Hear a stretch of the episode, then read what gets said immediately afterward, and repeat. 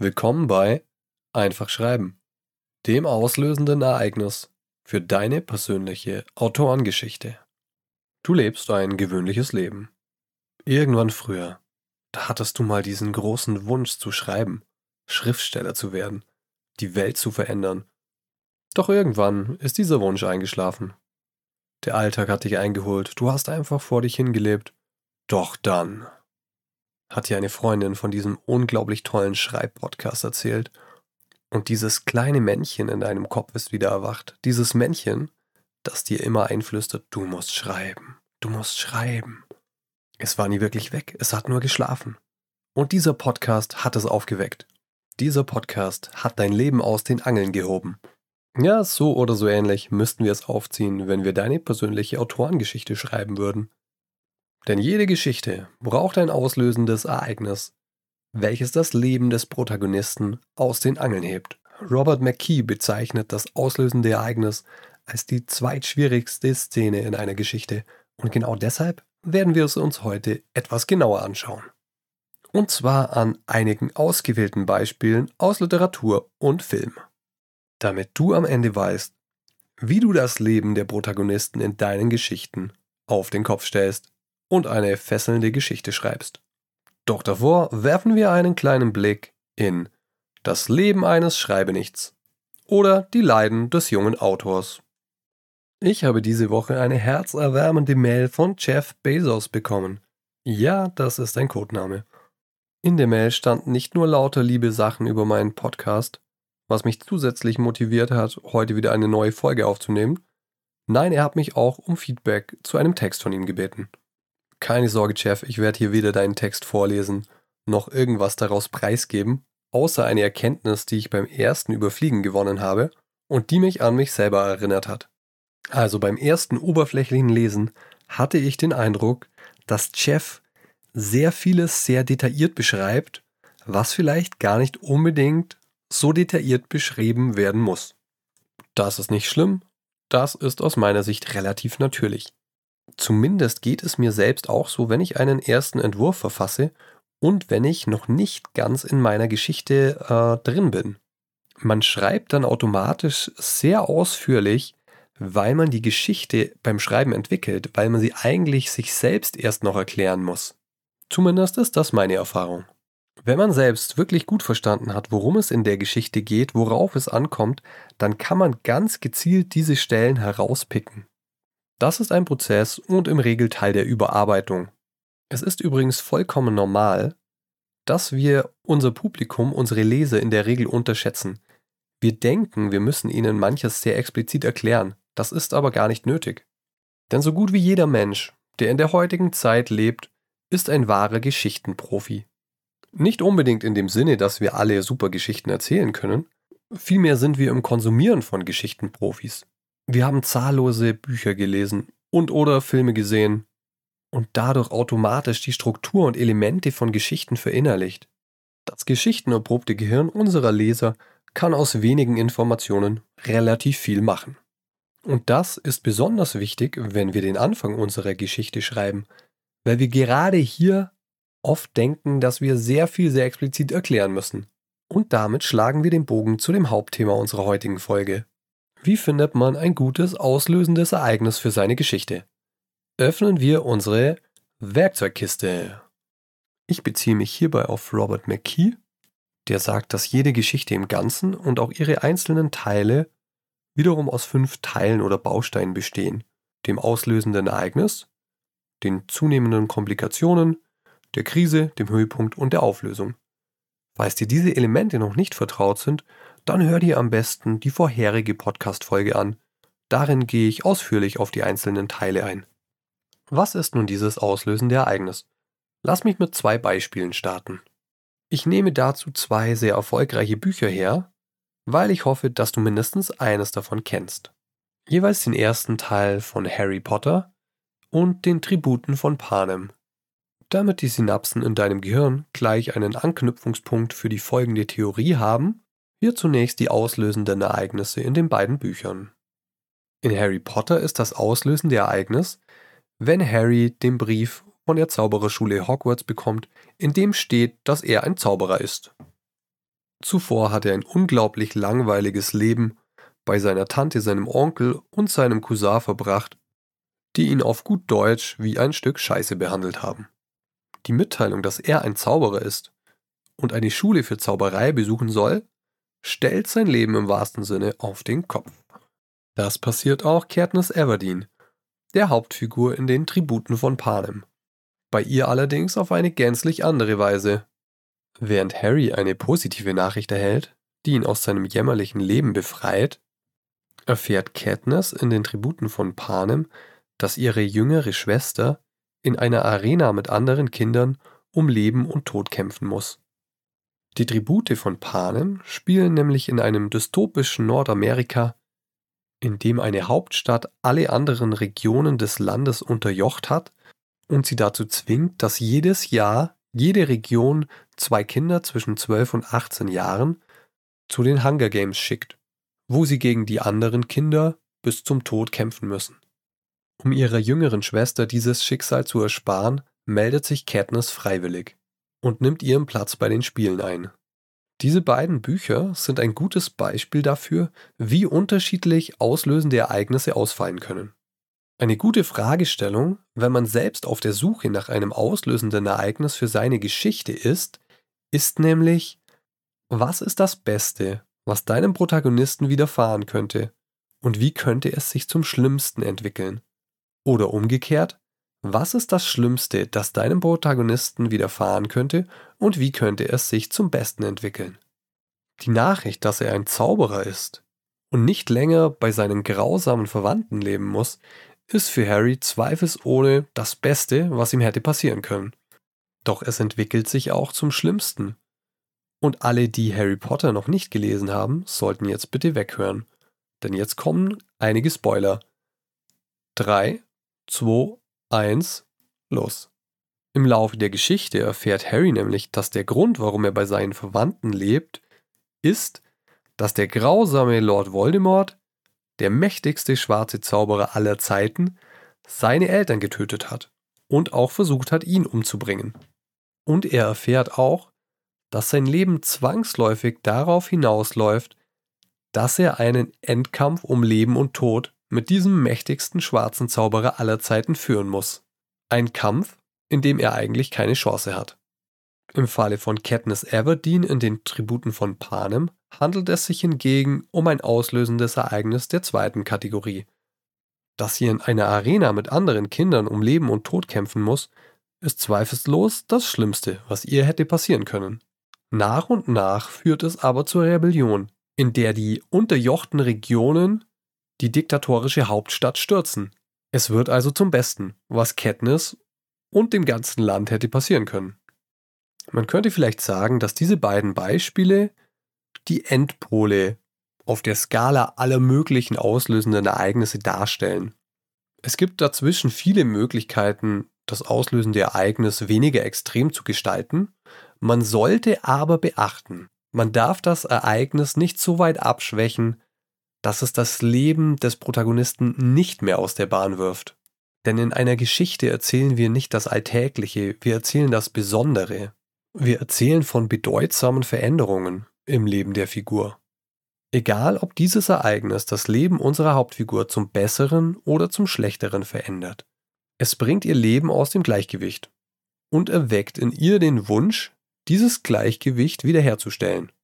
Und ganz wichtig, die Art und Weise, wie die Hauptfigur das Gleichgewicht wiederherstellen kann, oder besser gesagt, wie sie glaubt, es wiederherstellen zu können, müssen wir unseren Lesern klar machen. Die Leser müssen das wissen, denn nur so können sie mit der Figur mitfiebern. In Harrys Fall geht es darum, Lord Voldemort zu besiegen. In Katniss Fall geht es im ersten Buch darum, die Arena zu überleben und in der gesamten Trilogie darum, das Regime zu stürzen.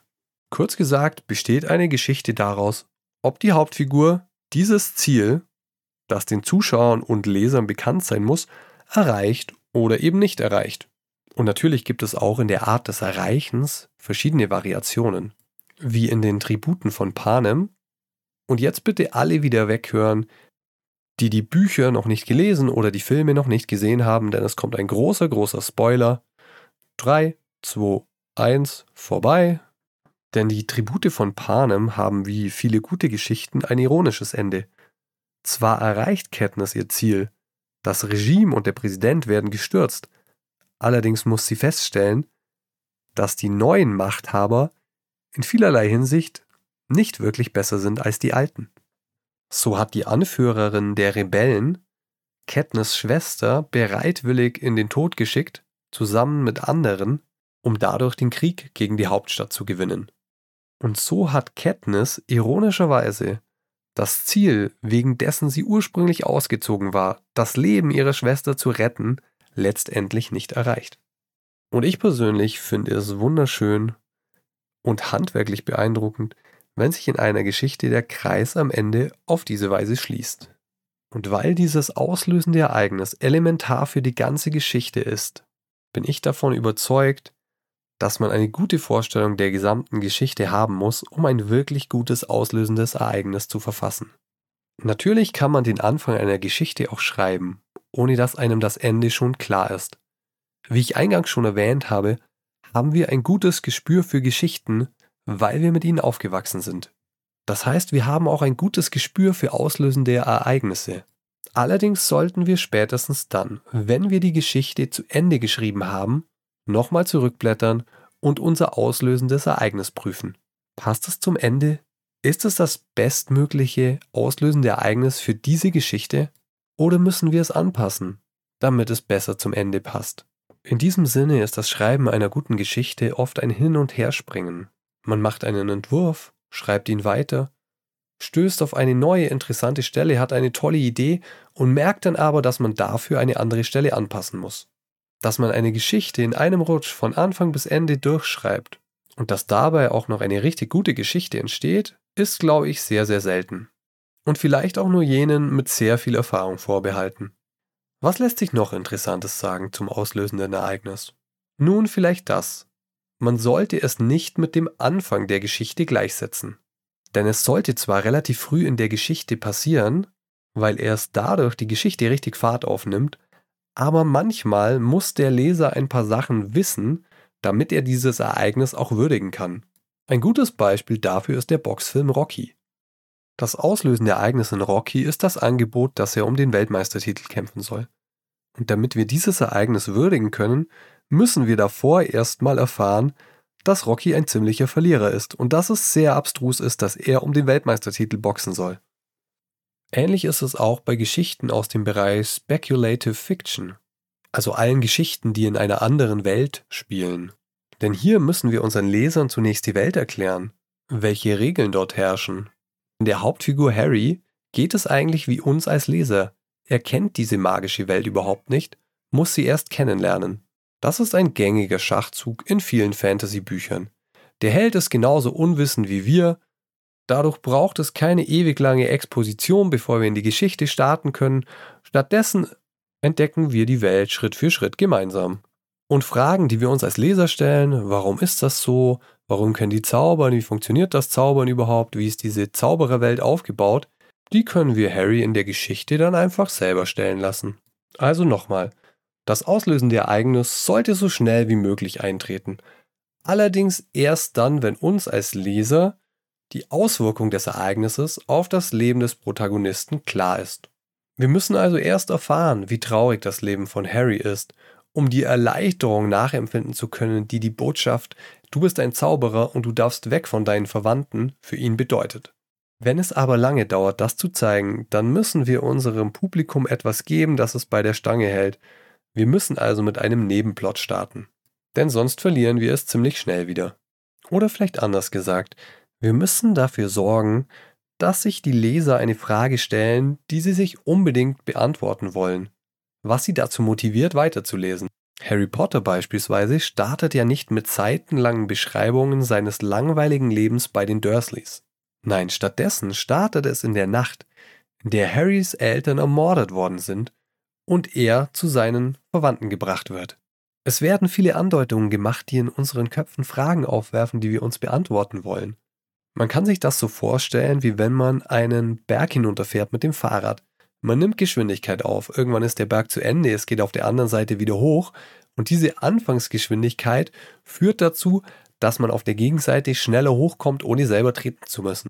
Dieser Berg auf der anderen Seite ist in Harry Potter, zumindest in meinen Augen, der Anfangsteil, der sein Leben bei den Dursleys beschreibt. Zum Glück haben wir als Leser also den Schwung aus der Anfangsszene mitgenommen. Noch ein paar Gedanken zum auslösenden Ereignis.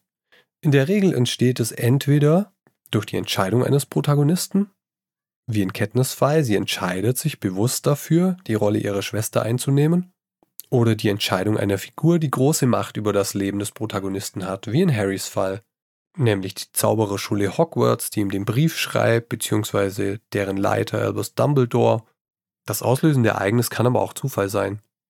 Es könnte jemand vom Blitz getroffen werden, einen Unfall erleiden oder im Lotto gewinnen. Ein auslösendes Ereignis kann sehr kurz sein, es kann sich aber auch über einige Seiten ziehen. Man könnte zum Beispiel in Harrys Fall darüber streiten, ob das Ereignis nur aus dem Brief besteht, der ihm mitteilt, dass er ein Zauberer ist, oder ob es nicht vielmehr noch aus den folgenden Kapiteln besteht, in denen er erfährt, dass er nicht nur ein Zauberer ist, sondern dass er in der Zaubererwelt eine wahre Berühmtheit ist, dass ihn dort jeder kennt, dass ihn dort jeder für einen unglaublich mächtigen Zauberer hält. Denn das sind die eigentlich wichtigen Faktoren für diese Geschichte.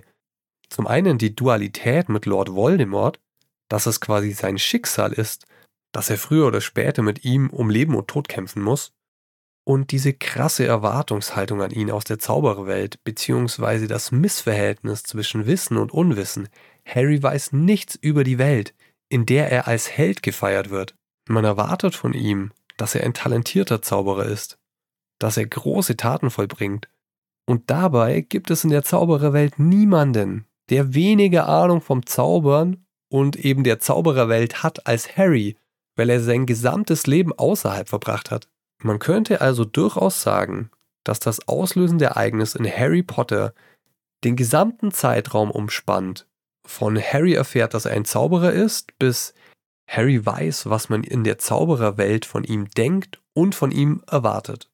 Denn dieses Spannungsverhältnis zwischen was glauben die anderen, wer ich bin, wer wollen sie, dass ich bin, wer will ich selber sein, dieses Spannungsverhältnis durchzieht nicht nur den ersten Harry Potter Band, sondern die gesamte Reihe.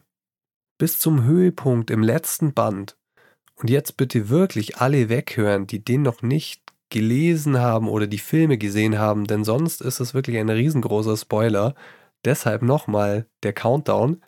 3, 2, 1. Achtung, jetzt kommt der Spoiler. Bis zum Höhepunkt im letzten Band, wo Harry sich eingesteht, okay, ich bin dafür da, dass ich mich jetzt wehrlos Lord Voldemort ergebe und mich von ihm töten lasse. Das ist das ultimative Eingeständnis die letztendliche Akzeptanz, okay, ich weiß, das ist meine Rolle, das ist meine Identität. Und hier auch wieder diese großartige Ironie.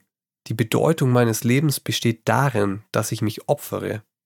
Ja, diese Suche nach der Identität, diese Erkenntnis und Akzeptanz, das ist eines der zentralen Themen der Harry Potter Bücher und in diesem Sinne ist es ganz klassisch ein Jugendbuch.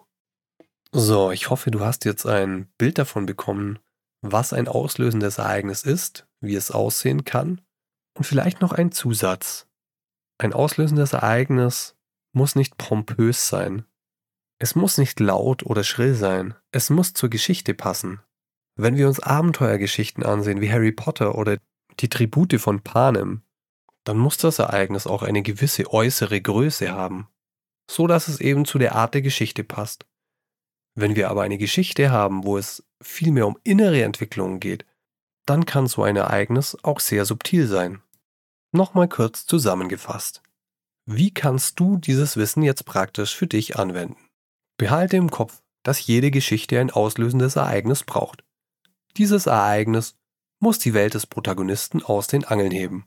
Es muss in ihm den Wunsch wecken, das Gleichgewicht wiederherzustellen. Er glaubt, das Gleichgewicht wiederherstellen zu können, wenn er ein bestimmtes Ziel erreicht. Das ist sein Antrieb. Den Lesern muss dieses Ziel klar sein, damit sie mit ihm mitfiebern können. Die restliche Geschichte dreht sich darum, ob er dieses Ziel erreicht. Und bei den meisten guten Geschichten ist es am Ende so, dass der Protagonist herausfindet, dass dieses äußere Ziel zu erreichen nicht die Lösung ist. In der Regel stellt er fest, dass sein inneres Ziel viel wichtiger war. Wenn wir bei Harry Potter davon ausgehen, dass sein Ziel im ersten Teil ist, dass er den Erwartungen an ihn in der Zaubererwelt gerecht wird, dann stellt er am Ende fest, dass er nicht die Erwartungen anderer erfüllen muss, sondern nur auf sich selbst vertrauen. Was für eine schöne Botschaft. Ich liebe Kinderbücher. Hier sollte auch klar sein, dass der Charakter des auslösenden Ereignisses die gesamte Geschichte definiert. Das heißt, es lässt sich kaum ohne das Ende der Geschichte denken. Um ein gutes auslösendes Ereignis zu schreiben, sollte man seine Geschichte also verstanden haben. Das muss man noch nicht von Anfang an, man kann einfach mal drauf losschreiben. Sollte sich aber darauf einstellen, dass man das Ereignis später nochmal überarbeiten muss. Hierzu ist es wichtig, dass man den Storywert kennt, um den es in der Geschichte geht. Denn die Geschichte besteht darin, dass sich dieser Storywert verändert. Bei Harry Potter könnte man sagen, der Storywert ist Unsicherheit versus Selbstbewusstsein. Er startet mit der Unsicherheit, in eine Welt geschleudert zu werden, die riesengroße Erwartungen an ihn hat.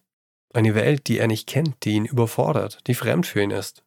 Doch am Ende der Geschichte weiß er, dass er hierhin gehört und dass er sich dazu nicht verbiegen muss, sondern er selbst sein kann. Ich hoffe, das war nicht zu theoretisch und du kannst damit in der Praxis etwas anfangen. Um deine Schreiblust anzuheizen, gibt's jetzt wie immer ein paar Umarmungen und Arschtritte. Ich sehe mir gerade sehr gern die Serie The Good Doctor auf Netflix an und kann die nur empfehlen. Ich bin bei trendigen Serien oft ein bisschen hinten dran, weil ich aus welchen Gründen auch immer dann einen großen Widerstand habe, wenn etwas sehr populär ist und überall beworben wird. Was auf der anderen Seite bei Serien aber den Vorteil hat, dann, wenn ich die Serie anschaue, wenn der Hype schon wieder etwas vorbei ist, gibt es schon ausreichend Staffeln, dass ich ein bisschen äh, binge-watchen kann. The Good Doctor ist wirklich eine schöne Serie. Man darf keinen Ekel vor Blut oder Innereien haben, denn denn es geht darin um Chirurgen und die Operationsszenen werden immer sehr plastisch gezeigt. Die Schauspieler sind hervorragend, die Dialoge gut und man findet darin viele Beispiele für das, was ich in der Einleitung erwähnt habe, dass man nicht alles immer erklären und beschreiben muss. Und falls du von den ersten Folgen noch nicht überzeugt bist, lass dich nicht abschrecken. Ich finde, die Qualität nimmt im Laufe der Serie deutlich zu. Und falls du dir eine Hausaufgabe wünschst, dann überlege dir doch drei auslösende Ereignisse.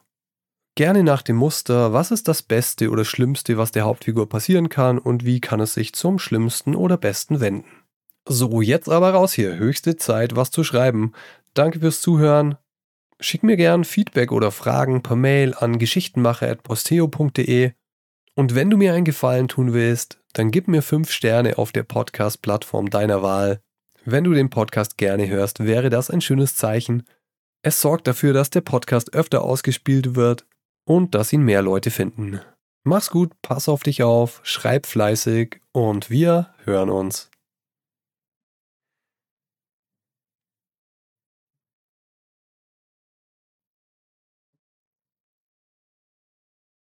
Wenn im Puff von Barcelona heut die Wasserzähler abgelesen werden, spricht die ganze Stadt, die ganze Stadt noch tagelang davon.